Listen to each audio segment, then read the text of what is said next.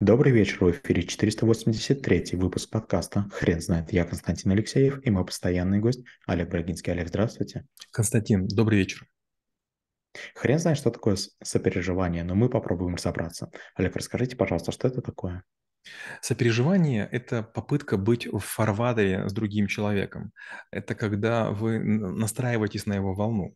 Вот э, было время, я ходил в музыкальную школу, и там было такое понятие, как унисон. Ну, допустим, хор я не очень любил. Какие-то дурацкие песни поешь разными голосами, но бывает такое, что вот ты прям чувствуешь, что вот как-то внутри тебя все ревербивирует, да? Как будто бы вот такое состояние, при котором твой звук, он вливается в другие. Наверняка, даже если вы будете петь там под гитару у костра, наверняка есть песни, которые вам удобно петь вашим обычным голосом, и вы кайф получаете от того, что вот он звучит очень здорово. Вот то же самое сопереживание. Сопереживание – это подстройка к человеку, когда мы готовы испытывать аналогичные с ним эмоции, хотя не имеем при этом предпосылок. То есть нам не грустно, нам не скучно, мы не влюблены, но мы с каким-то восторгом, мы с каким-то старанием э, запускаем некую стратегию и э, как будто бы находимся в его орбите. То есть мы позволяем себя захватить, мы позволяем себя э, как-то увлечь, инфицировать, и мы прям сочувствуем этому человеку таким образом, чтобы он э, понимал, что мы его слышим из контекста его переживаний, а не из просто э, холодной э, логики или чистого разума. Олег, ведь э, у людей есть э, разные, разные уровни эмоциональной вовлеченности, эмоционального интеллекта, скажем так. А как быть людям, у которых э, эмоциональный интеллект занижен? Ну, честно говоря, эмоциональный интеллект занижен у всех технарей. Люди, которые занимаются машинами, механизмами, программами, они эмоции исключают. Если вы занимаетесь какими-то хитрыми алгоритмами, вы не понимаете, зачем нужны эмоции. И еще важная штука – это эм, неосознанность. Вот для того, чтобы подстроиться кому-то, нужно проникнуться. Допустим, вам человек говорит, у меня хомячок умер. Вопрос, нужно ли ему сопереживать? И надо внимательно посмотреть, если у него там слезятся глаза, если сбивается дыхание, если есть покраснение, значит, для, для него это важно. А если он смеется, хихикает и говорит, у меня там 15-й хомячок умер за 20 лет, ну, в общем-то, ничего страшного. Получается, что мы становимся единомышленником а, к человеку, когда этого хотим. А, иногда это корыстная стратегия, а, потому что, скажем, человек, попавший в беду, он становится менее критичным, и этим могут воспользоваться мошенники, которые, например, занимаются продажей каких-нибудь аксессуаров похоронных или, может быть, медицинских каких-нибудь средств, лекарственных препаратов. Олег, расскажите, пожалуйста, получилось ли у вас найти определенную формулу сопереживания? Честно говоря, нет. Самое главное– это принять для себя решение, готов ли вот я тратить свои э, силы душевные на, на человека. Если это родная личность, вариантов, честно говоря, нет.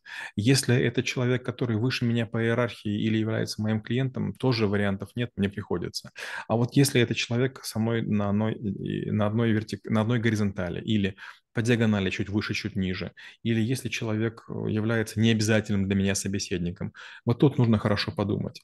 Вот, например, у меня супруга врач, и я вижу, как она все время сопереживает людям, она постоянно им сочувствует, она постоянно показывает эмпатию. Это три разных навыка, но вот я вижу, как это делают врачи, и мне кажется, это очень здорово. Сейчас, кстати, в России прошла реформа, и будут учить специально работников медицинских учреждений, какие слова и фразы можно говорить, а какие нельзя нельзя. И вот если вы вот через время вы пойдете в больницу или в какой-то стационар попадете, вы увидите, как, как иначе люди общаются. Это правда круто. Получается, что врачи на самом деле готовы помочь всегда, но иногда у них черный юмор, высокая доля иронии и сарказма, и они кажутся бесчувственными, несопереживающими. И наоборот, они будут делать то же самое, только их научат говорить правильные фразы, и вы увидите, как у нас отношение по, э, к ним изменится. То же самое касается ГИБДДшников, скажем, когда вот в Украине я нарушал правила, честно говоря, всегда можно было договориться. Или дать денежку, или пошутить. Ну, в общем, все было хорошо. В Москве невероятная история. А, ГИБДДшники никогда никого не оскорбляют. То есть, чем ближе к центру вы живете, а я в центре живу, ГИБДДшники просто вышкаленные. То есть, он хоть и наказывает, но ты чувствуешь себя человеком. Олег, скажите, а есть ли разница между сопереживанием в жизни и на работе? Безусловно, есть. В жизни а, мы сопереживаем тем людям, которые, по нашему мнению, входят в наш ближний круг. Но вряд ли мы сопереживаем уж сильно уборщице в подъезде и уж сильно, там, не знаю, продавщице в аптеке. Ну, да, каких-то пару слов, может быть, конечно, формальности. На работе тоже такая особенность. А мы находимся в неких э, отношениях иерархических, и поэтому чем дальше уровни, тем, честно говоря, меньше нужно усилий проявлять. То есть, когда я был директором, мне сочувствовать какому-то э, там человеку четвертого грейда очень легко. Я просто скажу два слова, руку пожму, и ему кажется, что его там, не знаю, посетило божество. Олег, скажите, а сопереживание– это отдельная компетенция? Могу, могу ли я вырасти в руководителя некоторой группы и не изучать этот навык? Конечно, можете. Знаете, есть три линии в бизнесе. Есть frontline, есть э, middle, есть back. Вот если вы во фронте, вам сопереживание нужно. Если вы в middle е, вам сопереживание желательно. Если вы в бэк-офисе, там обычно нет сопереживающих людей. Бэк-офис – это четкая машина, не терпящая никаких нарушений. И как раз бэк-офис, э, если они будут сопереживающими, будет жуткий бардак, который вскроется во время проверки аудиторов или ревизоров. Олег, расскажите, пожалуйста, а, ваш пример, когда вы поняли, что сопереживание– это навык. У меня несколько раз были истории, особенно в путешествиях, когда были сложности. У меня сумки терялись, или мне необходимое оборудование не приезжало, или, допустим, а, мою технику там по разным причинам роняли таможенники и так далее. И несколько раз я был на грани того, что меня могли там из страны выдворить или не пустить, потому что у меня были всякие, а, как мне казалось, обычные, но оказалось запрещенные предметы, или я их переводил запрещенным образом.